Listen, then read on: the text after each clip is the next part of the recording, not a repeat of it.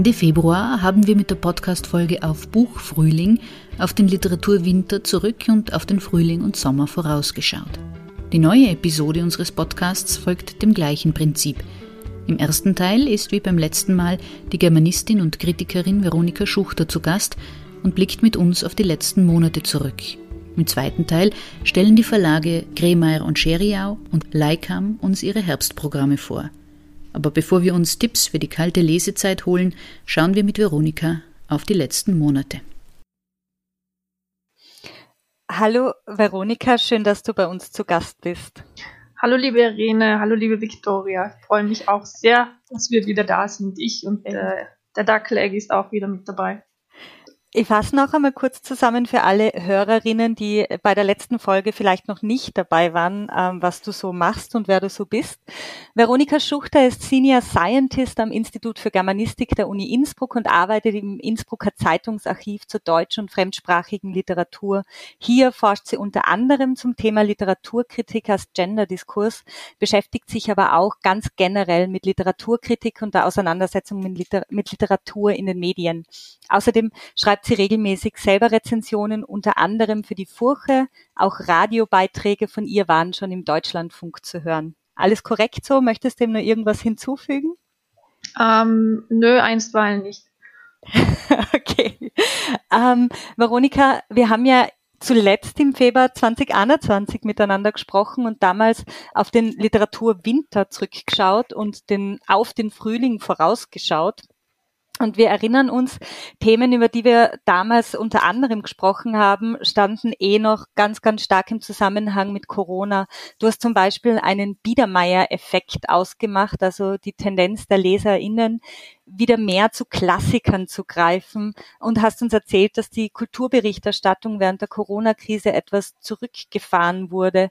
Wie steht es denn jetzt ganz aktuell um diese Entwicklungen, vor allem die im Feuilleton Erscheinen wieder mehr Rezensionen oder ist ein Teil der Kulturberichterstattung nachhaltig der Pandemie zum Opfer gefallen?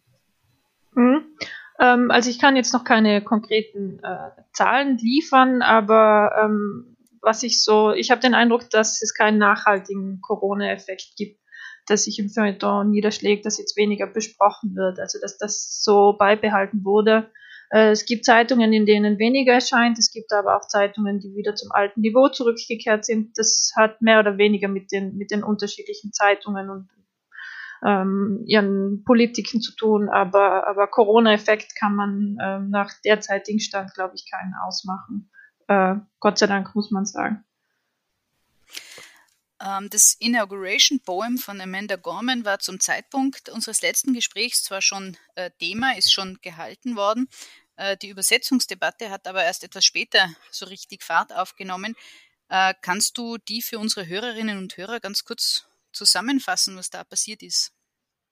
Ja, eine ganz, ganz spannende Diskussion, die eigentlich, äh, also auch deswegen so spannend ist, weil sie sehr gut spiegelt, was überhaupt so für Debatten und Diskussionen gerade im, im Literaturbetrieb äh, und im, im Sprechen über Literatur vorherrschen. Ähm, äh, angefangen oder angestoßen wurde das Ganze von einer niederländischen Autorin, die ein bisschen kritisiert hat, äh, an wen die äh, Übersetzung äh, dieses, dieses Poems ähm, The Hill We Climb äh, vergeben wurde, nämlich an eine äh, weiße, non-binäre äh, Autorin, eine sehr gute, interessante Autorin, so nebenbei, aber eben jemand, der relativ weit weg ist von der Lebensrealität von Amanda Gorman. Und äh, sie hat das ein bisschen kritisiert und hat ganz konkret gesagt, ähm, wer sich angeboten hätte, also jemand, eine, eine schwarze, äh, äh, weibliche Autorin Spoken Word, also jemand, der sehr viel näher an diesem Text auch dran ist und hat da konkrete Namen genannt. Und an dem hat sich dann eine Diskussion entbrannt, eine sehr emotionale, was auch typisch ist, äh, gerade für dieses äh, Sprechen auch im Literaturbetrieb und darüber hinaus natürlich. Ähm, es wurde als Verbot quasi äh, interpretiert von vielen, äh, dass jetzt nur noch äh, Schwarze, Literatur von Schwarzen übersetzen dürfen ähm, oder dass nur noch Frauen Frauen übersetzen dürfen und so weiter. Es gab äh, einen ganz äh, witzigen Cartoon von Tex Rubinowitz im Falter, Äh, da stand, ähm, und Kinderbücher sollen in Zukunft nur noch von Kindern übersetzt werden. Das, das äh, spitzt das so ein bisschen zu und äh, ja, darüber kann man schmunzeln. Ähm,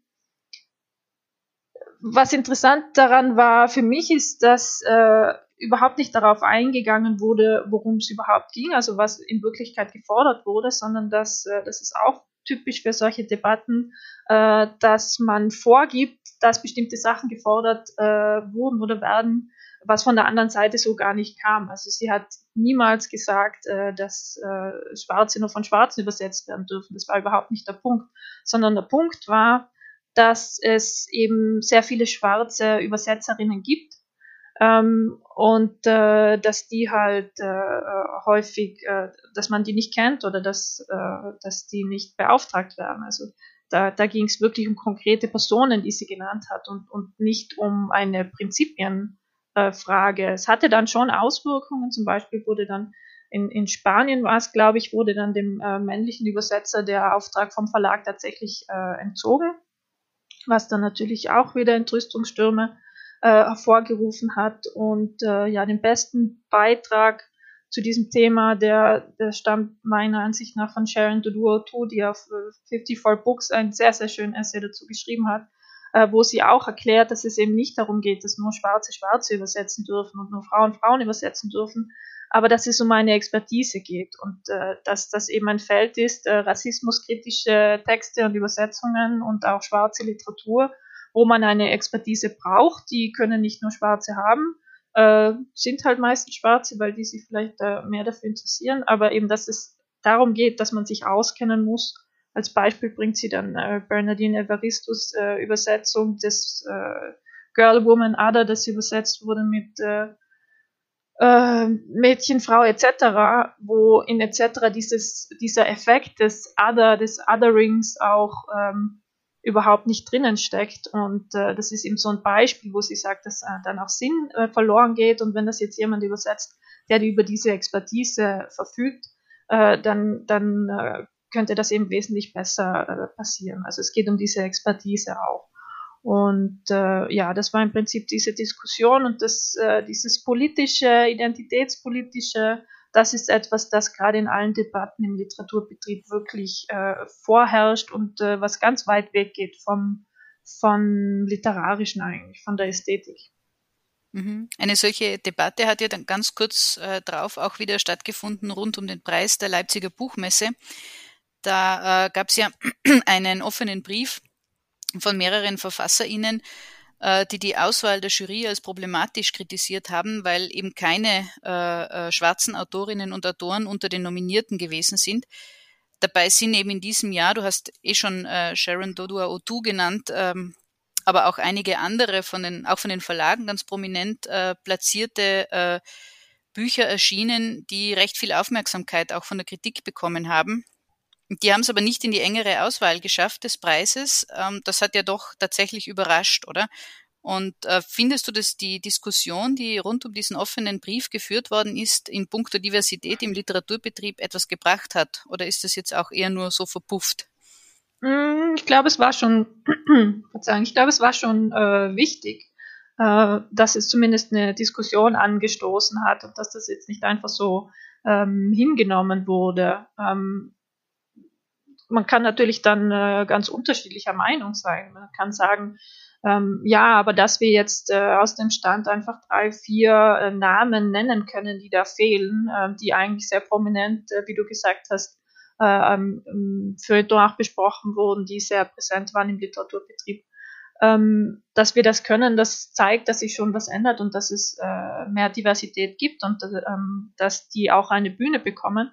Das ist das eine. Jetzt waren sie bei diesem Preis nicht präsent. Äh, dafür Autoren wie Christian Kracht oder, oder, oder Helga Schubert, äh, also die man jetzt nicht als wahnsinnig divers in dem Sinne bezeichnen kann. Ähm, aber beim Leipziger Buchpreis geht es halt tatsächlich, ist äh, eine sehr eingeschränkte, eingeschränkte äh, Liste. Da kann man über jeden Titel streiten. Es war ja auch nicht strittig, dass jetzt die Texte, die nominiert quasi waren, dass, dass jemand gesagt hat, die sind schlecht, sondern das waren halt sehr individuelle Entscheidungen. Aber dass man sich sowas anschaut und dass es eigentlich jetzt schon dazugehört, dass solche Dinge angeschaut werden, egal bei welchem Preis. Das ist, finde ich, ein Fortschritt. Äh, und äh, ja, der, der, der äh, Brief ähm, eben kann man kontrovers diskutieren, aber es ist trotzdem wichtig, dass es das gab. Und ich glaube nicht, dass es verpufft. Ich glaube, dass das in Zukunft auch so sein wird. Ähm, sieht man ja auch äh, Nobelpreis oder, oder bei Long- und Shortlist vom, vom Deutschen Buchpreis, da wird jetzt immer drauf geschaut, wie, wie sind da die Verhältnisse, wer wird da wie repräsentiert. Ähm, auch das kann man kritisch diskutieren und kann sagen, ja, das, das geht vielleicht dann wieder in eine Richtung, wo das zu viel wird, dass man nur mehr drauf schaut, dass das divers ist und dem, dem einzelnen äh, Werk zu wenig Aufmerksamkeit äh, gibt. Äh, darüber kann man sprechen, aber man muss darüber sprechen und dazu war dieser Brief auch ganz, ganz wichtig.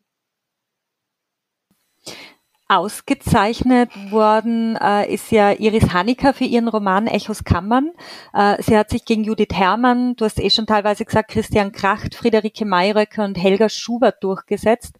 Hat dich diese Wahl äh, irgendwie überrascht und weil wir auch eben gerade schon viel über Geschlechterverhältnisse gesprochen haben, äh, ist diese Shortlist bestehend aus vier Frauen und einem Mann nach wie vor positiver Ausreißer. Wir sehen gerade in Österreich eine ähnliche Tendenz. Die Liste, äh, Liste des österreichischen Buchpreises, der im November vergeben wird, hat exakt die gleiche äh, Geschlechteraufteilung. Oder hat sie diesbezüglich seit unserem Gespräch über Geschlechtkritik und Gegenwartsliteratur schon was geändert? Ja, ich glaube, dass sich was ändert. Ähm gerade bei den Preisen, bei Long- und Shortlist und so weiter ändert sich was. Äh, das ist sehr, sehr positiv und sehr, sehr wichtig, weil das ja dann auch Bücher sind, die dann besser verkauft werden, die, die es hat ja einen Werbeeffekt und es hat eine Fortbildfunktion für andere äh, ja, nachkommende Schriftsteller, Schriftstellerinnen und so weiter. Äh, das ist die eine Ebene. Die andere Ebene ist, dass das natürlich eine Scheinrealität auch so ein bisschen ist. Also wenn ich jetzt bei äh, solchen Preisen drauf schaue, dass da sehr viele Frauen auch drauf sind oder dass die divers gestaltet sind, dann spiegelt das ja nicht den Literaturbetrieb äh, unbedingt. Dann spiegelt das nicht, wer kann vom Schreiben überhaupt leben ähm, oder, oder wer kommt in die Lage, über Literatur zu sprechen. Ähm, also das ist auch so ein bisschen äh, kosmetische äh, Operation zum Teil.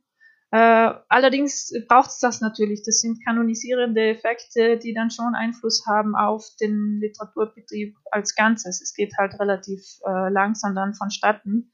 Ähm, aber man darf nicht meinen, jetzt weil da vier Frauen draufstehen und ein Mann, ähm, jetzt ist eh alles gut, sondern es geht doch auch um, um die breite äh, Masse, dass sich da was äh, ändern. Aber das ist, das gehört dazu. Also das hat ja schon dann äh, Einfluss, äh, nimmt Einfluss auf, ja, wie Verlage ähm, ihr Programm zusammenstellen und so weiter.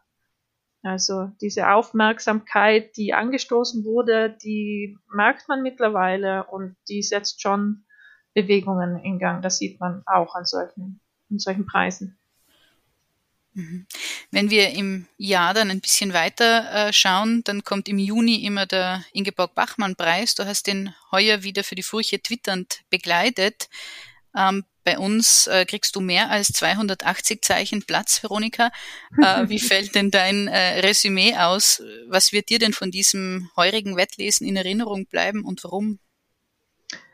Ähm, ja, ich fand es einen starken Jahrgang. Ich fand die Texte äh, insgesamt sehr stark und äh, auch da hat sich wieder gespiegelt, dass quasi, ähm, dass die Texte diverser äh, werden, dass äh, mehr Frauen dabei sind, ähm, dass man auf andere Dinge vielleicht auch in der Wertung äh, Wert äh, legt. Das hat man schon gesehen ähm, bei, bei der Jury-Vorsitzenden Insa Wilke, die in ihrer, in ihrer Rede beim Bachmann-Preis auch darauf eingegangen ist, ähm, dass äh, solche Preise natürlich auch politisch sind und, und dass die Zusammenstellung von Jurys politisch sind und die Texte, die man da auswählt. Also die geht da ähm, ein bisschen einen anderen Weg als ihr Vorgänger Robert Winkels äh, und reflektiert das auch. Das fand ich sehr schön und sehr spannend. Und es ging dann auch in den Jury-Diskussionen ganz stark um diesen, um diesen Kontrast, äh, worauf man jetzt beim, beim Werten von Literatur ähm, äh, Wert legt, was für Kriterien man da zugrunde liegt. Und da hat sich auch das, und das ist ja wirklich ein alter Hut, diese, ähm, dieses Gegeneinander aufrechnen von Ästhetik und politischem Anspruch, der ist immer noch da, der ist momentan vielleicht sogar stärker, als es mal war. Und das hat sich auch in den Jury-Diskussionen gezeigt. Das fand ich, äh, fand ich sehr spannend. Ähm, was war noch spannend? Äh, die Texte, wirklich äh, großartige Texte, muss man sagen. Und ja, insgesamt ein starker, starker Jahrgang. Ich, äh, es war ja dieses Jahr auch wieder zumindest zum Teil äh, live. Die Jury war live da, die Texte waren leider, also die Autoren, Autorinnen waren leider nicht da. Das wird nächstes Jahr dann wieder anders sein, weil das gehört ja zum Bachmann-Preis auch ganz stark dazu.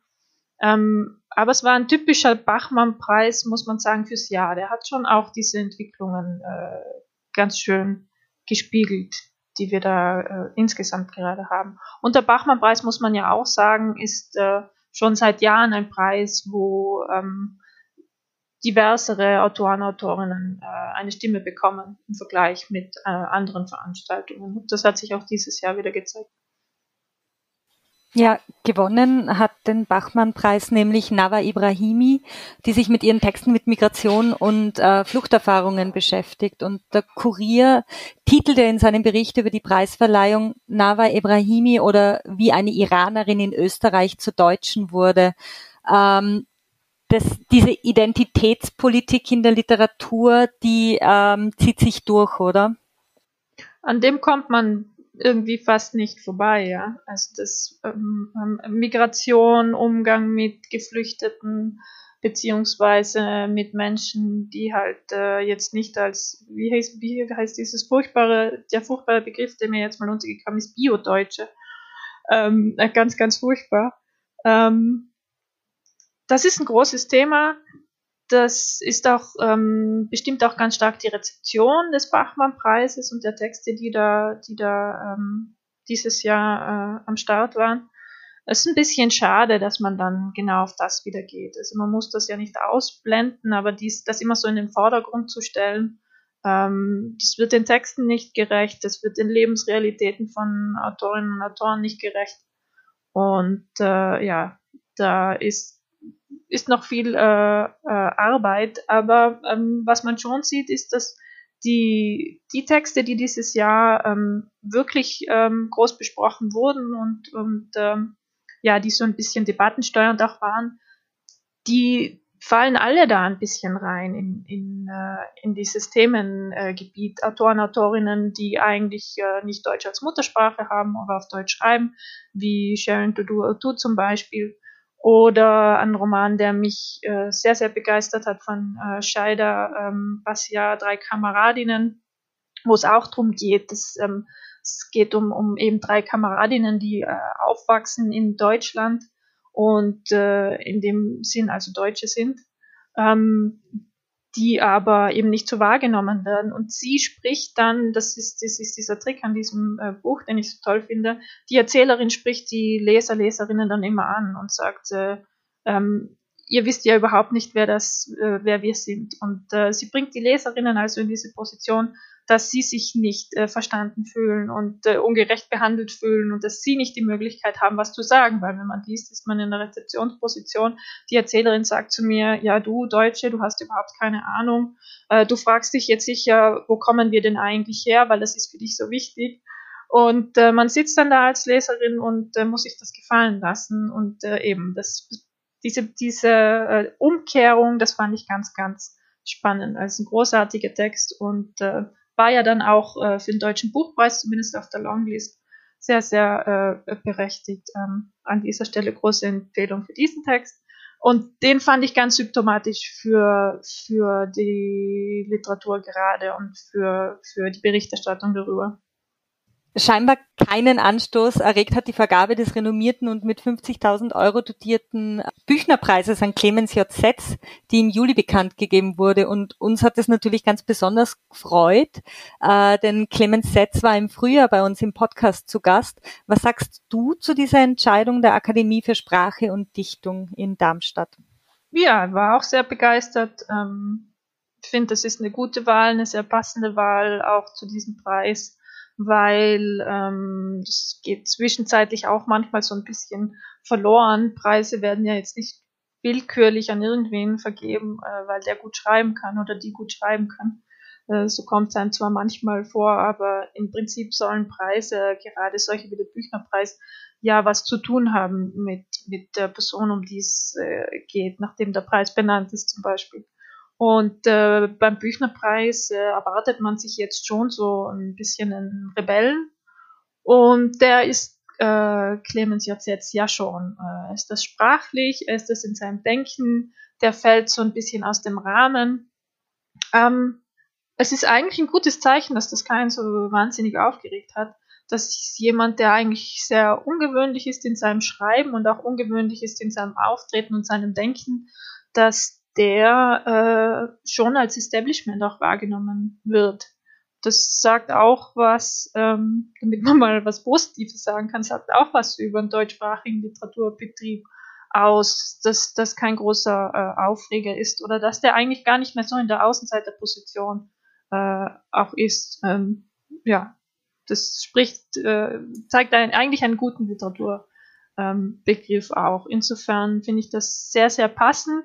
Bisschen schade, dass, dass das gar nicht mehr als Rebellentum wahrgenommen wird, äh, weil er das ja schon ist. Aber wie gesagt, man kann es ja auch positiv deuten und äh, ja, sehr gute Wahl und ja, äh, wie du gesagt hast, interessant, dass relativ äh, wenig Reaktionen drauf ähm, gab, einfach weil sich alle auch drauf einigen können. Mhm. Wir haben in, in der letzten Folge äh, zusammen im Rückblick auf die äh, Jahresbestseller geschaut. Die Zahlen für 2021 äh, sind jetzt klarerweise noch nicht veröffentlicht. Das Jahr hat ja noch ein paar Monate. Aber wir können uns stattdessen mal die SWR-Bestenlisten anschauen, vom März bis Oktober oder so, und uns da einige äh, Bücher herauspicken, äh, zur Erklärung, die SWR-Bestenliste gibt es seit 1975, glaube ich. Äh, sie erscheint monatlich und äh, entsteht auf der Grundlage von Empfehlungen, äh, die 30 Kritikerinnen und äh, Kritiker geben. Es ist also quasi eine Art Gegenliste zu den Bestsellerlisten, die sich eben, also die sonst eben auf Verkaufszahlen beruhen.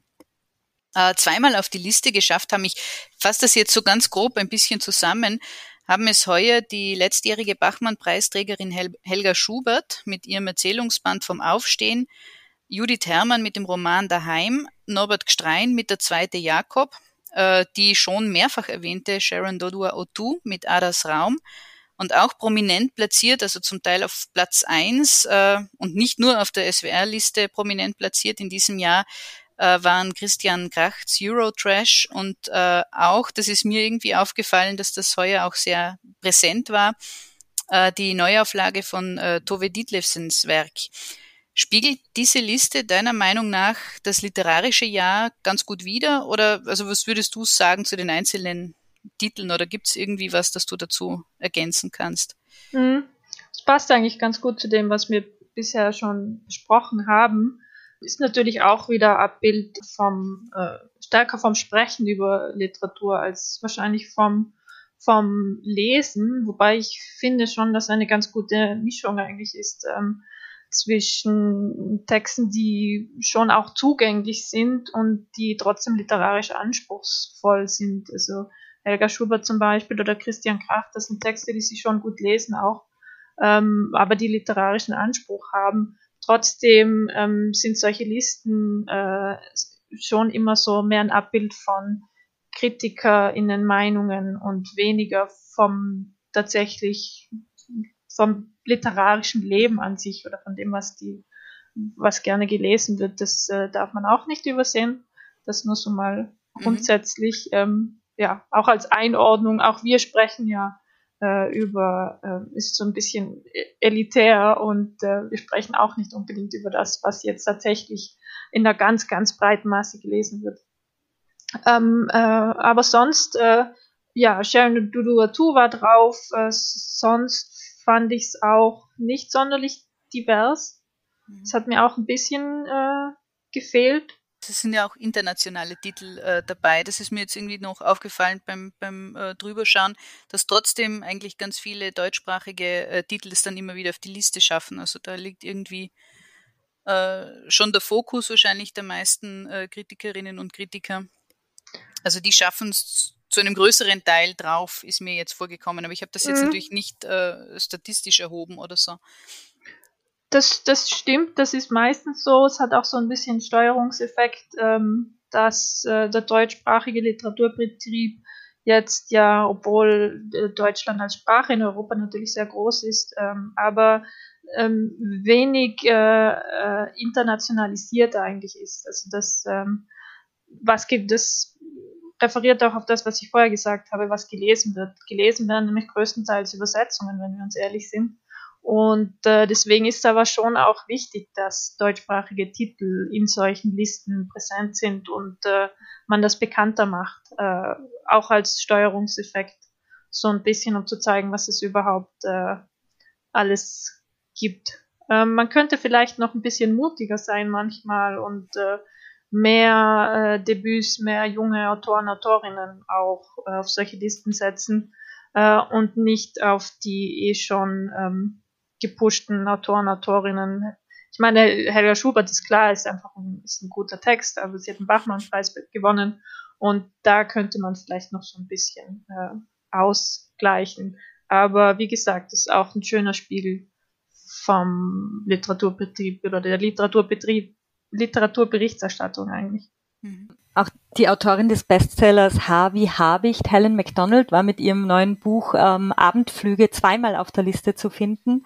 Nature Writing ist nicht erst äh, in Mode, seitdem alle im Lockdown wieder angefangen haben zu spazieren, oder? Hm.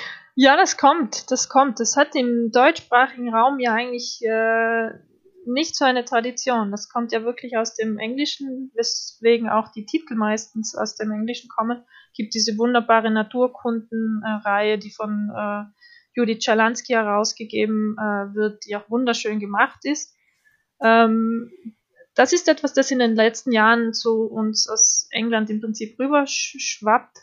Und äh, jetzt aber ja, das äh, ganz stark im Kommen ist. Ähm, so ein bisschen hat das natürlich auch den äh, Biedermeier-Effekt, äh, von dem ich letztes Mal gesprochen habe. Das ist auch so ein bisschen, äh, hat dieses, äh, ich will mich wohlfühlen, äh, ich gehe in die Natur, ich will mit den äh, Problemen nichts zu tun haben. Das hat sowas, äh, eine antipolitische Komponente zum Teil auch, die da äh, bedient wird.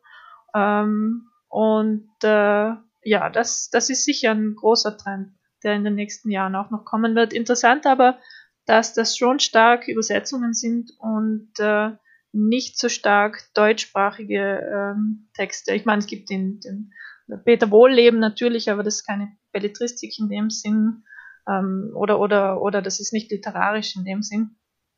Das gibt's schon, es gibt so vereinzelt Sachen, aber größtenteils sind das immer noch äh, Übersetzungen. Mhm. Äh, auch viel äh, diskutiert worden, äh, zuletzt unter anderem in einem Beitrag von Simon Sana auf 54 Books, äh, ist das Werk der irischen Schriftstellerin Sally Rooney. Was ist denn das für ein äh, Phänomen und wie erklärst du dir das? Also ich glaube, Simon Sana hat es auch als äh, Harry Potter für Erwachsene irgendwie bezeichnet in einer Überschrift. Das ist bei mir irgendwie so hängen geblieben. Und es ist ja schon ein Phänomen im Literaturbetrieb aktuell, oder? Mhm. Ja, das kommt ganz gut äh, an. Ist wahrscheinlich eine der prominentesten und auch meistgelesensten Autorinnen, äh, die, die wir gerade haben. Ähm, das ist so ein Generationending, glaube ich. Die, die Art und Weise, wie sie Beziehungen schildert, äh, das stößt offenbar gerade äh, auf einen Nerv, gerade beim jüngeren Lesepublikum. Ich verstehe es nicht. Ich finde das wahnsinnig langweilig, diese Schilderungen von äh, persönlichen Befindlichkeiten. Äh, aber das ist jetzt meine, meine persönliche Meinung als Leserin, interessiert mich das gar nicht. Ich finde es aber spannend, wie stark das sehr viele äh, anspricht. Also äh, als Phänomen finde ich das schon interessant. Ich finde es nicht ganz gerechtfertigt, muss ich sagen. Ich äh, bin kein Fan von, von Sally Rooney. Es gab ja jetzt auch diese Diskussion, ähm, dass sie ihre Texte nicht ins Hebräische übersetzt, also den, den neuen Roman nicht ins Hebräische übersetzen lässt.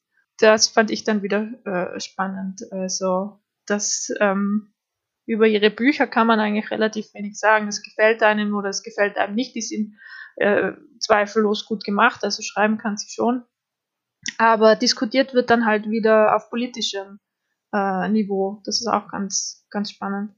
Äh, vor einigen Wochen oder Monaten gab es eine weitere kleine Debatte, würde ich sagen, aber eine ganz aufgeregte. Nämlich wurde sie ausgelöst vom Falterkritiker Klaus Nüchtern, der die Entscheidung des Innsbrucker Heimon Verlags, seine Neuerscheinungen mit sogenannten Triggerwarnungen auszustatten, kritisiert hat. Wir kennen Triggerwarnungen bisher hauptsächlich von Streamingdiensten wie Netflix, wo Hinweise auf traumatisierende oder retraumatisierende Inhalte wie Suizid, Rassismus, Gewalt eingeblendet werden. Für Literatur ist das aber eigentlich ein relativ neues Phänomen und im deutschsprachigen Raum auch, glaube ich, noch ziemlich einmalig. Äh, was spricht denn für und was gegen die Triggerwarnungen aus Sicht von Betroffenen, äh, von Autorinnen, Autoren, Leserinnen und Lesern? Wann soll man sie überhaupt setzen und, und wer soll darüber entscheiden, welche oder ob es Triggerwarnungen gibt auf Büchern? Hm. Ich habe mir das angeschaut, ich habe versucht, das ein bisschen historisch einzuordnen. Also diese Diskussion ist bei uns jetzt neu. Die gab es aber schon vorher. Ähm, 2004 habe ich schon Sachen gefunden aus dem englischsprachigen Raum. Also, dass, dass auch Triggerwarnung genannt wird, das ist jetzt nicht neu, das gab es schon vorher. Ich habe mich dann gefragt, ob das historisch, ob es das historisch gab, also jetzt nicht als Zensur, sondern dass das tatsächlich auf Texte drauf kam.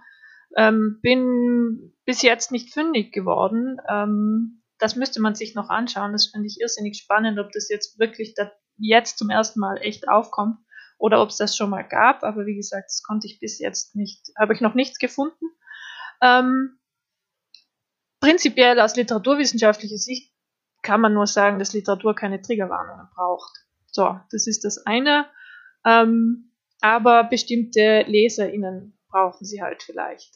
Und äh, das ist jetzt äh, eine Frage des Zugangs, wo es kein richtig und kein falsch gibt. Ähm, ich als Leserin will keine Triggerwarnungen. Ähm, beim Heimann Verlag ist es jetzt so, dass äh, es wird so ein bisschen getan, als wäre da ein riesiger fetter Stempel auf dem Buch und da steht Achtung, Achtung, fängt vielleicht noch an zu blinken. Äh, hier geht es um, keine Ahnung, Vergewaltigung oder Suizid. Das ist ja nicht der Fall, sondern die Triggerwarnung steht nicht mal ähm, am Buch drauf, sondern es steht auf, auf der Hinterseite steht, auf welcher Seite sich, auf welcher Seite sich die Triggerwarnung befindet. Die ist dann über dem Impressum klein. Und äh, deswegen verstehe ich die Aufregung nicht, auch wenn ich selber eben das jetzt nicht notwendig finde, ähm, weil niemand muss sich das anschauen. Man kann das schlicht und ergreifend ignorieren und äh, ja, manchen LeserInnen äh, hilft es aber vielleicht äh, und die, die können das dann als Serviceangebot sozusagen wahrnehmen. Ähm, das ist aber keine literaturwissenschaftliche äh, Diskussion in dem Sinn, sondern da geht es halt wirklich um, ums Publikum. Und äh, ich habe jetzt auch noch nie gehört, dass sich jemand wahnsinnig echauffiert, dass das bei Netflix der Fall ist. Äh, das wäre die gleiche Diskussion.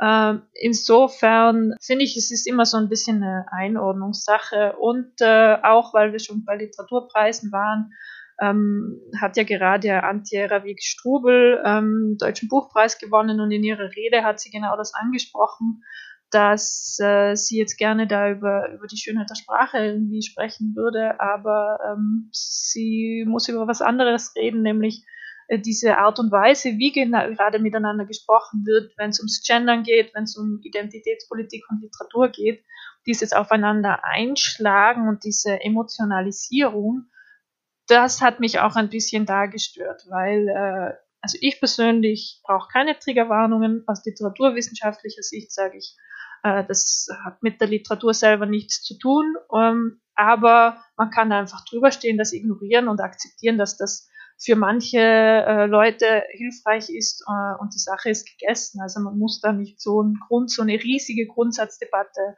äh, aufmachen. Drum, man kann auch manchmal ein bisschen gechillter mit Dingen umgehen und äh, so sehe ich auch die Diskussion um Triggerwarnungen. Das ja, da wird ja nicht vor den Texten gewarnt, sondern es ist einfach ein, ein Service für, für bestimmte Menschen. Vor wenigen Wochen wurde der diesjährige Literaturnobelpreisträger bekannt gegeben. Es handelt sich um den aus Tansania stammenden und in Großbritannien lebenden Schriftsteller Abdul Razak Gurna. Täuscht der Eindruck, dass die Entscheidung in diesem Herbst etwas untergegangen ist in den Medien? Ja, absolut. Gab ganz, ganz wenig dazu. Äh, ja, fast schon erstaunlich. Äh, war auch die Frage, warum ist das so?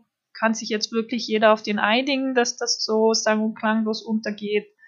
Ähm, oder ähm, kennen den so wenige, dass sich viele finden, die das toll finden und das ein bisschen auch promoten und drüber sprechen, drüber schreiben. Ähm, in Österreich erklärt sich, dass äh, wir gerade irgendwie andere Probleme haben und äh, deswegen eigentlich wenig äh, Aufmerksamkeit dafür ist. Ähm, ich weiß es nicht, aber es war sehr, sehr auffällig, äh, auch, auch überhaupt, nicht nur im deutschsprachigen äh, Feuilleton und äh, der Berichterstattung, sondern darüber äh, hinaus. Ähm, ich weiß nicht, ob es mit der Wahl zu tun hat. Also es war, er ist natürlich relativ äh, unbekannt, zumindest äh, bei uns. Ist jetzt keiner der großen Stars, auf die man immer irgendwie so wartet. Ähm, es wurde in manchen Zeitungen auch ein bisschen angeprangert, dass es hieß, den kennt niemand. Ähm, das ist natürlich äh, Unsinn, weil äh, es ist kein Kriterium, ob man jetzt jemanden kennt oder nicht, ob der Nobelpreis würdig ist. Ähm, was ich ein bisschen schade fand, ist, äh, wenn es schon immer darum geht beim Nobelpreis, dass man jetzt darauf achtet, dass mehr Frauen den bekommen, dass das nicht mehr so einseitig ist, dass man die verschiedenen äh, Kulturen, Kontinente und so weiter auch ein bisschen abwechselnd damit äh, ähm, mit dem Nobelpreis bedenkt. Ähm, ist ja auch immer so die Diskussion, äh, wie gut das ist, dass man dann quasi einen afrikanischen Autor auswählt, der in Großbritannien lebt und auf Englisch schreibt und dann sagt, jetzt haben wir ja quasi einen afrikanischen Autor ausgezeichnet. Das fand ich ein bisschen schade, nicht, dass der das nicht verdient hat, weil ähm, ich habe vorher nichts von ihm gelesen. Ich habe mir das jetzt ein bisschen angeschaut. Sehr, sehr interessanter Autor. Also wirklich eine gute Wahl. Äh, aber trotzdem ähm, wäre es vielleicht ein, ein, schöneres Signal gewesen, einen afrikanischen Autor oder Autorin auszuwählen, die wirklich da noch leben und äh, die vielleicht nicht auf Englisch schreiben, eine Sprache, die sehr oft ausgezeichnet wird und sehr zugänglich ist. Das war so für mich so ein bisschen die die Variante afrikanischer Autor, mit dem wir also wieder das europäische oder, oder nordamerikanische Publikum gut leben können, weil wir auch einen, einen äh, Identifikationspunkt haben. Ähm, das fand ich ein bisschen schade, das fand ich eine vergebene Chance. Ähm, du hast sie vorher schon selbst genannt, auch die Preisträgerin des Deutschen Buchpreises, äh, Antje Ravik-Strubel. Wie überraschend fandest du denn diese Entscheidung? Ich fand es überraschend, ich hatte nicht damit gerechnet, habe mich äh, wahnsinnig gefreut. Waren einige auf der Liste, die, die natürlich toll gewesen wären. Ich fand auch Identity wirklich einen der besten Titel dieses Jahres, weil der mit Identitätspolitik so kreativ umgeht und so humorvoll und äh, auf Metaebene diese, äh, diesen ganzen identitätspolitischen Diskurs behandelt, aber gleichzeitig halt erzählen kann. Ähm, das äh, ist so ein bisschen vergleichbar mit Thomas Meinecker, aber das ist nicht zugänglich für viele und Identity von Mito Sanyal fand ich eben schon sehr zugänglich, erzählerisch auch. Das ist einfach ein, ein Text, den man gerne liest. Also das wäre mein Favorit wahrscheinlich gewesen, aber Antje Ravik-Strubel ähm, ist eine der äh, meiner Ansicht nach besten deutschsprachigen Autoren seit Jahren. Äh, sehr vielseitig, sehr interessant und äh, auch ungewöhnlich. Ähm, auch so ein bisschen eine äh, Rebellin. Und äh, ja, insofern fand ich es äh, überraschend, aber äh, habe mich sehr, sehr gefreut. Und äh, ihre Rede war dann auch sehr treffend, sehr passend für die, für die jetzige Zeit. Und, äh, und auch der Text äh, ist ja, wird jetzt immer, wird alles als MeToo-Roman gleich äh, betitelt. Ähm, aber es geht um diese Thematik und es ist sehr, sehr klug gemacht und äh, auch eine absolute äh, äh, Leseempfehlung. Also die Bekanntgabe war ja, glaube ich, vorgestern, oder? Es ist jetzt zwei Tage her, sprich, wir sind in der Gegenwart angekommen. Alles, was ab jetzt passiert, werden wir dann hoffentlich im Frühling wieder mit dir besprechen können. Ähm, zum Schluss noch eine persönliche Frage und ich glaube, du darfst auch ein Buch nennen oder Bücher nennen, die schon äh, erwähnt worden sind heute. Welches Buch oder welche Bücher haben denn für dich persönlich im letzten halben Jahr aus der Masse herausgestochen? Mhm. Ja, interessanterweise wirklich Texte, die ähm, eh breit rezipiert äh, wurden. Ich fand, äh, ähm, wie schon gesagt, drei Kameradinnen ganz, ganz großartig von Scheider Passia. Und äh, auch Identity von äh, Mito Sanyals waren so ein bisschen meine äh, Favoriten. Und äh, ja, Felicitas Hoppe liegt mir noch sehr am Herzen, die auch auf der Longlist des Deutschen Buchpreises war, hat mich gewundert. Ähm, mit ihrem neuen Nibelungenroman ähm, auch ganz, ganz große Leseempfehlung. Der ist ein bisschen untergegangen, fand ich. War zwar nominiert, aber jetzt so, ja, vielleicht kommt's noch. Aber das, ja, Hoppe ist sowieso eine Autorin, die mir sehr am Herzen liegt und die man nur äh, empfehlen kann. Auch Büchnerpreisträgerin. Und auch spannend, weil sie so unpolitisch äh, immer rezipiert wird, aber eben eigentlich in, in ihrem sprachlichen Schaffen sehr, sehr politisch ist. Ähm, das sind so ein paar meiner Favorites dieses Jahr. Veronika, herzlichen Dank für deinen erneuten Besuch bei Auf Buchfühlung. Wir freuen uns jetzt schon auf den nächsten. Ja, ich mich auch. Vielen Dank.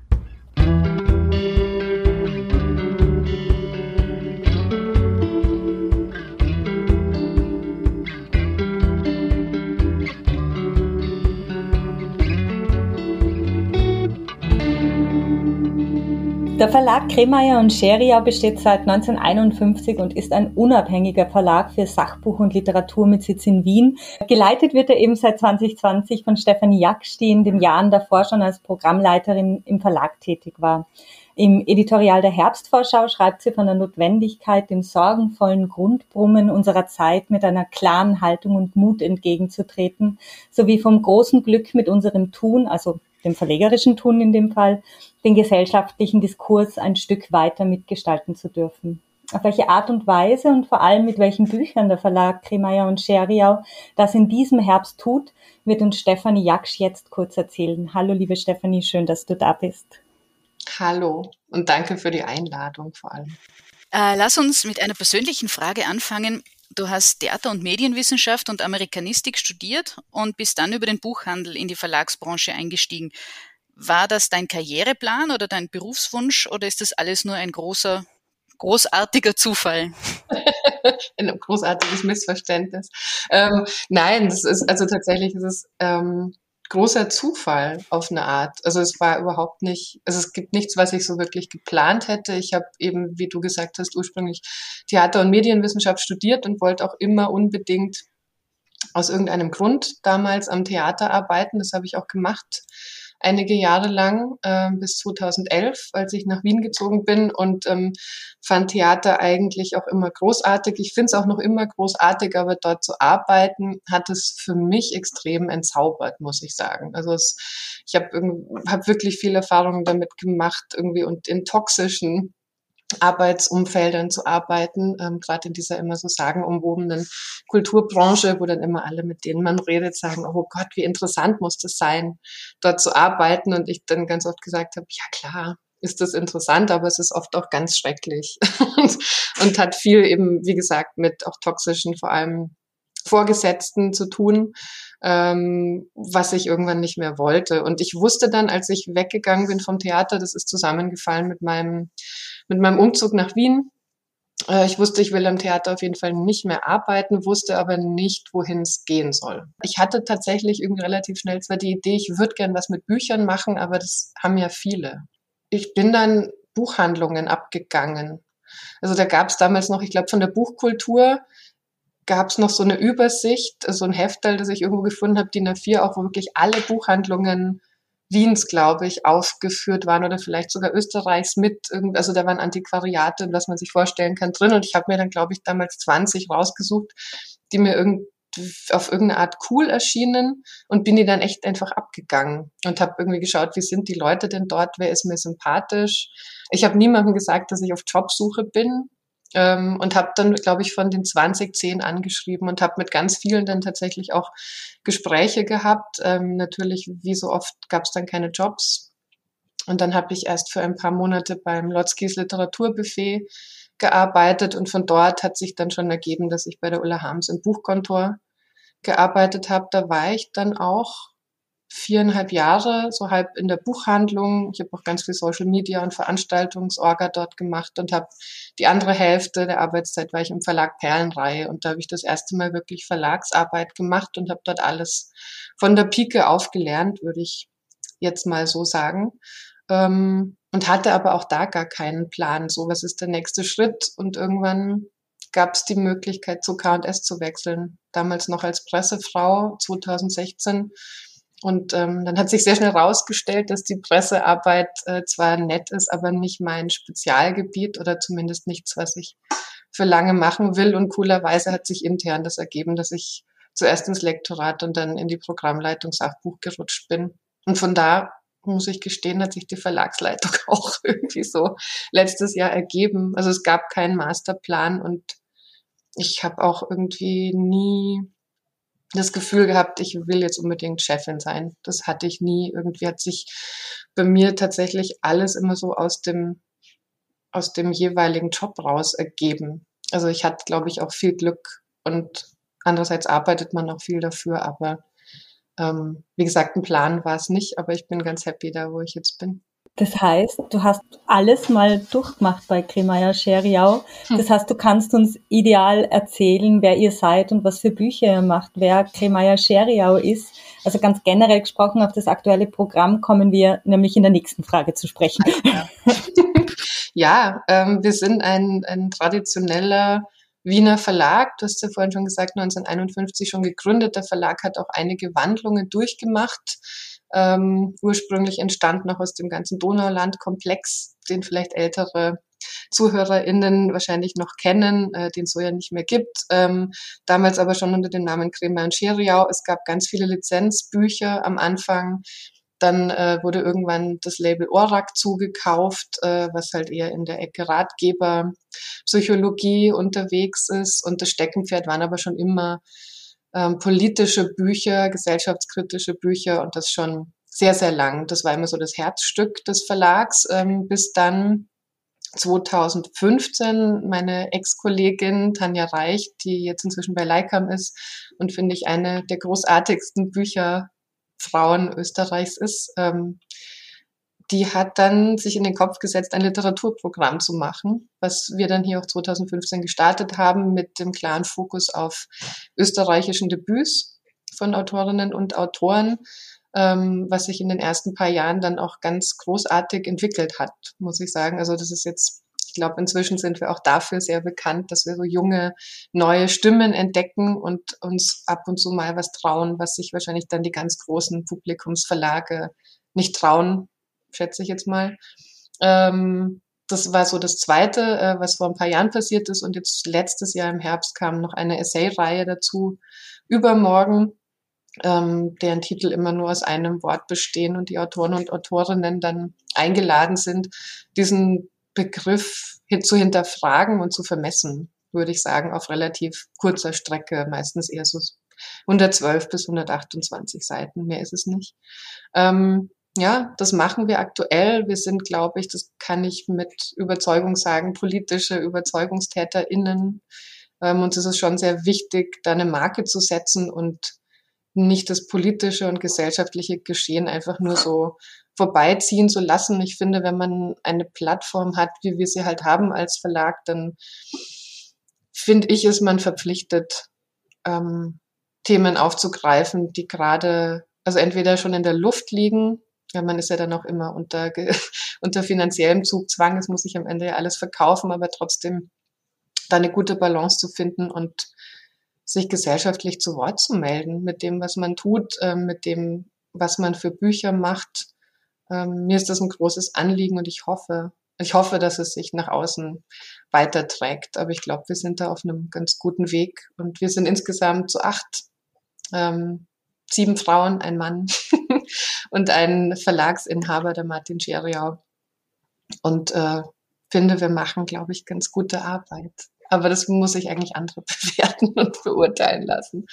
Ja, vor allem äh, interessieren uns und unsere Hörerinnen und Hörer äh, die belletristischen Titel mhm. in eurem Programm. Mhm. Äh, einer eurer Autoren, äh, Martin Beichel, den hatten wir vor kurzem äh, zu Gast im Podcast und wir haben mit ihm schon ein bisschen über Gespensterzählen gesprochen. Mhm. Ihr habt jetzt noch weitere Titel, die diesem Herbst erscheinen. Welche sind das denn? Kannst du uns die kurz vorstellen? Ja, kann ich. Das sind, also sie sind alle schon erschienen tatsächlich. Ähm, es sind dieses Herbst, in diesem Herbstprogramm sind es drei Titel insgesamt im Literaturprogramm. Wir haben, wie wahrscheinlich viele andere, insgesamt unser Programm zwecks Corona ein ganz klein bisschen eindampfen müssen und es haben sich manche Titel verschoben. Erschienen sind jetzt neben dem Martin Peichel Gespensterzählen ähm, von der Jessica Lind ein Debüt mit dem Titel Mama. Äh, die Jessica ist eigentlich Drehbuchschreiberin und hat mit einem Auszug aus Mama ich glaube 2015, ich müsste jetzt irgendwie, glaube ich, nachschauen, aber ich glaube, es war schon 2015 beim Open Mic in Berlin ähm, gewonnen. Ist dort auch jetzt wieder zu Gast im November, wo jetzt ihr Roman draus geworden ist. Ähm, ich finde es ein ganz großartiges Debüt. Ich weiß auch noch, als wir die, die, also dieses Manuskript vorliegen hatten, haben wir alle gesagt, das müssen wir unbedingt machen. Also es gibt so Manuskripte, die, die liest man und alle sagen sofort aus, also man kann das nicht mal wirklich beschreiben, aber man weiß, man muss es machen. Und so ging es uns bei der Jessica. Ähm, ein Buch über eine ähm, Schwangerschaft, äh, beziehungsweise eine junge Frau, die sich nichts sehnlicher wünscht als ein Kind. Ähm, und als es dann aber so weit ist, ähm, damit konfrontiert ist, ähm, dass Schwangerschaft nicht nur was ähm, Freundliches und Großartiges ist, sondern durchaus auch was Bedrohliches sein kann, ähm, was Gefühle weckt, die, mit denen man vermutlich so nicht gerechnet hat, gerade als Frau.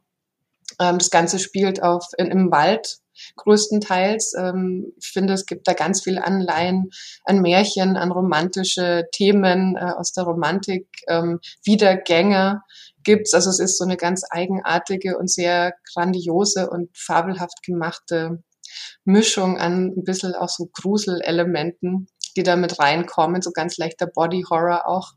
Ähm, und das ist, und das auf 192 Seiten so kompakt zu haben, äh, finde ich großartig und ich freue mich extrem, dass das Buch sehr, sehr gut ankommt und vor allem auch sehr verstanden wird. Also ich merke es gerade äh, bei Bloggern und ähm, BuchhändlerInnen, die auch online viel unterwegs sind, die sind alle extrem begeistert und verstehen wirklich so, was, was soll das, warum machen wir das? Ähm, ich glaube, dass manche ein bisschen damit gefremdelt haben. Ähm, aber so im Großen und Ganzen sind die ist die Resonanz wirklich großartig. Ähm, ein bisschen ein Gegenstück dazu ist vom Thomas Mulitzer Pop ist tot.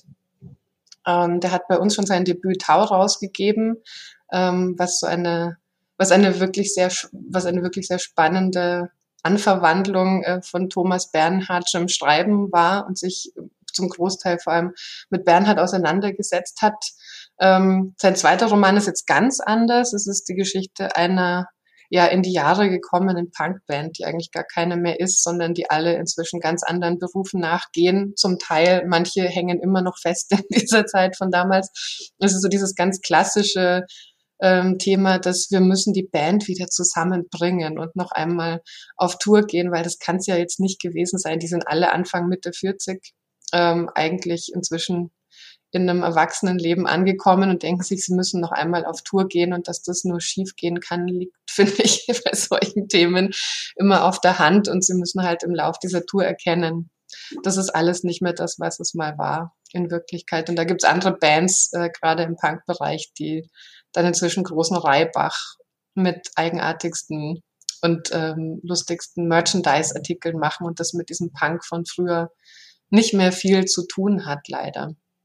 Ähm, sehr launig und sehr, äh, sehr süffig im wahrsten Sinne des Wortes. Es wird ja viel Bier getrunken im Buch, aber es liest sich wirklich großartig und sehr schnell weg. Das ist so die ideale Abendlektüre, finde ich, wenn man, wenn das Hirn äh, ein bisschen großartige Unterhaltung braucht, dann würde ich sofort zu Pop ist tot greifen. Du hast vorhin schon die äh, Übermorgenreihe erwähnt. Äh, welche Titel erscheinen denn da im Herbst? Äh, jetzt im Herbst haben wir drei. Ähm, es ist einmal Hoffnung von einer jungen muslimischen Journalistin, die aber Österreicherin ist, also Österreich geboren, äh, arbeitet im Moment in Deutschland beim SWR. Ähm, die schreibt zum Thema Hoffnung äh, ich finde einen sehr, sehr empathischen und sehr wahren und wahrhaftigen Text. Ähm, wir haben den Christian Berger, ähm, der fürs Frauenvolksbegehren 2.0 sehr tätig war und immer noch ist, dort Pressesprecher auch war und sich wirklich an ganz vielen Fronten verkämpft. Und der schreibt über Sorge, also da wird es vor allem oder geht es vor allem um Care-Arbeit, äh, gerade jetzt ein wichtiges Thema, finde ich, gerade jetzt, wenn man so vorsichtig aus dieser Pandemiezeit rauskommt, was ich jetzt wirklich mit großer Vorsicht nur sage, weil es geht ja aktuell noch weiter, aber der sich da sehr mit dem Thema Care-Arbeit und was heißt eigentlich solidarisch sein im Sinne von Sorge, ähm, Arbeit und Sorge. Was heißt das überhaupt? Ähm, und dann gibt es noch einen dritten Titel, der kommt jetzt heute raus, tatsächlich äh, von der Heidi Kastner, die bei uns auch schon einige Bücher im Sachbuch geschrieben hat zum Thema Dummheit. Ähm, was jetzt sich, wie der Titel halt sagt, sich darum dreht, warum Menschen eine große Bereitschaft haben, ähm, Fehler zu machen, wenn sie wissen, sie sind vermeidbar. Oder ähm, Dinge zu tun, von denen man schon weiß, ah, das geht sich wahrscheinlich nicht aus und man tut's trotzdem. Ja, auf vielen Ebenen. Und ich, also ich, ich weiß, dass es da gerade schon sehr große Nachfrage gibt in den Buchhandlungen und uns kommt da, glaube ich, ungeplant die, die politische, die politischen Entwicklungen der letzten zwei Wochen zugute, weil das ist jetzt natürlich aufgelegtes Thema. Genauso wie das äh, Peter Bilds Buch jetzt natürlich wahrscheinlich durch die Decke geschossen ist, oder?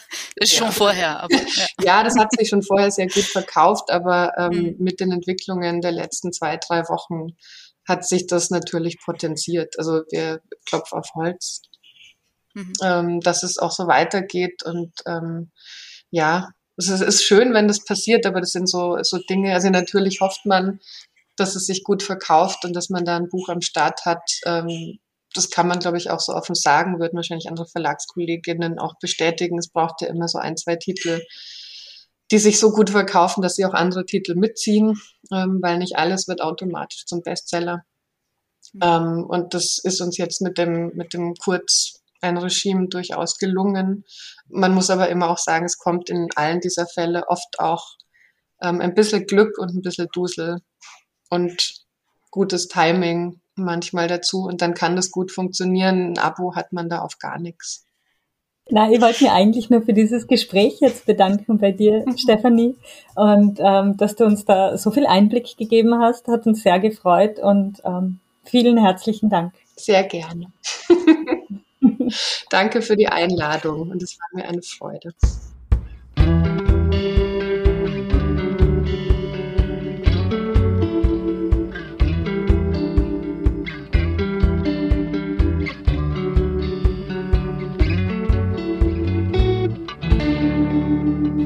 Tanja Reich ist in Südtirol, in Meran geboren und seit über zehn Jahren in ihrer Wahlheimat Wien im Verlagswesen tätig. Sie initiierte, wie wir im Gespräch mit Stefanie Jaksch eben gehört haben, 2015 die Literaturreihe bei Kremeyer und Scheriau, wo sie bis zum vergangenen Jahr als Programmleiterin tätig war. Mit Beginn diesen Jahres wechselte sie in die neu gegründete Wiener Niederlassung von Österreichs ältestem Verlag, dem Leikam Verlag, über den sie uns gleich erzählen wird. Tanja Reich, die ihre Nachfolgerin bei Kremeyer und Scheriau vorhin im Gespräch als eine der großartigsten Bücherfrauen Österreichs bezeichnet hat, ist auch als Autorin tätig. Ihr Debütroman Jesolo erschien 2019 bei Blessing. Im kommenden Jahr wird ihr zweiter Roman erscheinen. Wir freuen uns sehr, dass sie uns gleich im Anschluss das Herbstprogramm des Leikam Verlags kurz vorstellen wird. Kannst du uns kurz im Leikam Verlag vorstellen, wer seid ihr und was für Bücher macht ihr? Also der Leikam Verlag, der ist eigentlich der älteste Verlag in Österreich und existiert schon seit 1585. Wir befinden uns gerade aber in einer Relaunch-Phase. Das heißt, wir haben gerade viel Neues und viel Schönes vor. Wir haben jetzt seit kurzem ein Büro in Wien, also seit einem Jahr, um genau zu sein. Wir sind jetzt gerade dabei, unsere Programmschwerpunkte auf- und auszubauen. Aufbauen ist vor allem das Kinderbuch, das ist neu. Und ähm, Literatur werden wir weiterführen und auch zu einem gewissen Teil neu ausrichten.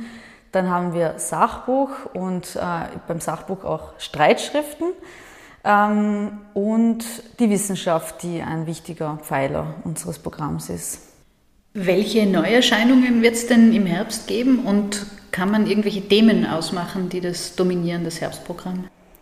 Ja, also im Herbst 21 haben wir einerseits ähm, in der Literatur einen Fokus auf, würde ich sagen, feministische Themen, ähm, Themen in Bezug auf Identität. Also einerseits haben wir da eine Anthologie zum Thema Mutterschaft, herausgegeben von der Barbara Rieger mit dem Titel Mutter werden, Mutter sein. Ähm, wo viele Autorinnen vertreten sind aus Österreich und Deutschland, unter anderem die Sandra Gugic oder die Andrea Grill, die Verena Stauffer, die Nava Ibrahimi. Ähm, dann haben wir noch ähm, einen Roman, also der im 18. Jahrhundert spielt, wo es um eine Frau geht, die ähm, Bildung haben will, also die sich quasi weiterbilden möchte, was in dieser Zeit nicht möglich war und sich als Mann verkleidet und auf eine Reise nach China begibt. Dann haben wir einen Roman mit dem Titel Die Party, eine Einkreisung von Ulrike Heidacher, die Kabarettistin ist.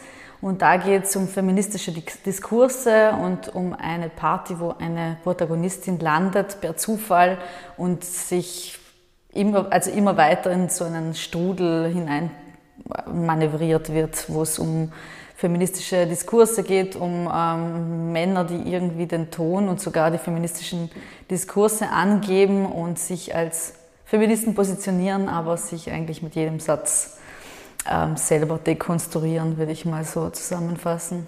Wir haben dann im Kinderbuch ähm, mit Monika Helfer ein Kinderbuch, wo es um Ernährung und Essstörungen geht. Ähm, es geht bei Michael Stavaric geht's um die Krake. Also es ist eigentlich Faszination Krake, illustriert von Michelle Ganzer, eine ganz großartige Illustratorin. Ähm, dann gibt es noch eine Naturschutzkrimi von ähm, Bettina Ballaka mit dem Titel Dicke Biber, ein Naturschutzkrimi. Und da kann man jetzt eh ein bisschen sehen, ähm, es geht im Prinzip immer um Identität, Körper, es geht um Feminismus, äh, um Stärkung der Persönlichkeit, äh, wie geht man mit dem eigenen Körper um, das ist jetzt mal im Kinderbuch so und werden wir auch weiterführen.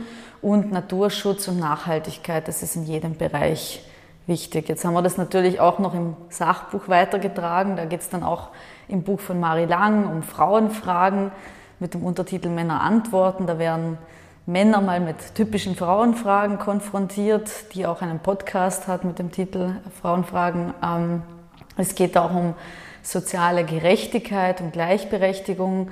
Es geht da zum Beispiel bei Luna Al-Musli geht es um die SystemerhalterInnen ähm, mit dem Titel Klatschen reicht nicht. Ähm, es geht auch im Buch von Robert Fröhwein mit dem Titel Ein Leben voller Abzweigungen um Taxifahrer und wie sich hier in Wien und Österreich quasi ein neues Leben begonnen haben. Ähm, und ja, wir haben noch eine Streitschrift mit dem Titel Klimakatastrophe, also mutig, aber realistisch äh, gegen die Klimakatastrophe. Und also das sind jetzt so unsere Themen, die sich jetzt überall widerspiegeln. Und auch mit der Nava Ibrahimi einen Band, ein Geschenkbuch, wo es darum geht, sich zu begegnen und wieder in den Dialog zu kommen, gerade jetzt aus der Corona-Krise heraus. Einander heißt das Buch, wo man äh, Fragen hat, wo man sich ähm, ja, äh, begegnen kann im Dialog, wo es Geschichten gibt, die man gemeinsam weiterspinnen kann. Und es geht da gerade darum, dass sich die Generationen auch wieder begegnen. Also das ist jetzt mal so ein, wir haben noch einige mehr Bücher, es ist nur so ein kurzer, kurzer Querschnitt.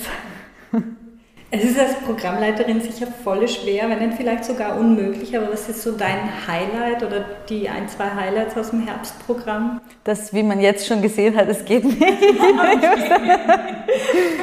es, hat, es ist jedes Buch ein Highlight für sich, würde ich mal sagen. Ähm, und es kommt dann immer natürlich darauf an, was sucht man jetzt. Also jetzt gerade mit unseren Schwerpunkten ist das Kinderbuch, also das Faszination Krake finde ich ganz toll, weil es einfach mal ähm, auch die, die Genregrenzen irgendwie verlässt. Das ist halt Sachbuch mit Gedichten und zum Mitmachen und ähm, einer fiktiven Geschichte noch und jeglichen zusätzlichen Informationen und eben auch ähm, die, aber die dicken Biber genauso, was ich einen total unterhaltsamen äh, Krimi finde, den ich auch als Erwachsene total gern gelesen habe. Also es ist sehr schwer, sich da auf Highlights festzulegen. okay, verständlich. äh, mit, mit Navra Ebrahimi zählt ihr die diesjährige Bachmann-Preisträgerin zu euren Autorinnen und euer Autor Peter Karoschi steht mit seinem Roman zu den Elefanten auf der Longlist des Deutschen Buchpreises. Wie wirken sich denn diese Erfolge auf eure Arbeit aus? Gibt euch das Antrieb? Also diese Erfolge sind natürlich äh, total toll für uns, also einerseits für die Motivation und andererseits äh, erleichtert es uns jetzt auch einiges und ist ein Türöffner in vielen Bereichen, was jetzt die Pressearbeit betrifft, was Veranstaltungen betrifft, was einfach die Präsenz von Leikern betrifft. Das ist ja in der Branche gar nicht so leicht, sich mit einem Verlag ähm, den man gerade äh, quasi neu ausrichtet, aber auch mit neuen Programmen, wie wenn jetzt zum Beispiel ein Kinderbuchprogramm neu ist, da überhaupt ähm, gesehen zu werden und Aufmerksamkeit zu bekommen. Ich glaube, wir haben da jetzt einige Abkürzungen genommen. Super. Dankeschön für deine Antworten, Tanja. Danke. Danke. Am Ende der heutigen Folge haben wir noch eine Ankündigung für euch, denn Irene und ich sind mit auf Buchfühlung vom 18. bis zum 21. November bei den Europäischen Literaturtagen in Krems zu Gast. Das Motto für die Europäischen Literaturtage lautet übrigens Reiserouten unterwegs, um frei zu sein. Wir werden die Literaturtage nicht nur auf unserem Instagram-Account begleiten, sondern auch einen Workshop zum Thema Literaturpodcast für SchülerInnen leiten, aus sehr persönlicher Sicht ein kleines Tagebuch für die Webseite der Europäischen Literaturtage verfassen und wir bereiten gerade Moderation und Gespräch mit Lana Bastasic, Robert Prosser und Elisa Jour-Dusopin vor. Richtig, es ist gerade viel los bei uns und wir freuen uns riesig. An dieser Stelle möchten wir euch also ganz besonders auf unseren Instagram-Account verweisen, auf dem ihr ganz aktuell darüber informiert werdet, was wir bei den Europäischen Literaturtagen erleben, wen wir dort alles treffen und mit wem wir sprechen werden. Selbstverständlich wird es im Anschluss daran auch eine Podcast-Folge dazu geben. Schön, dass ihr dabei seid.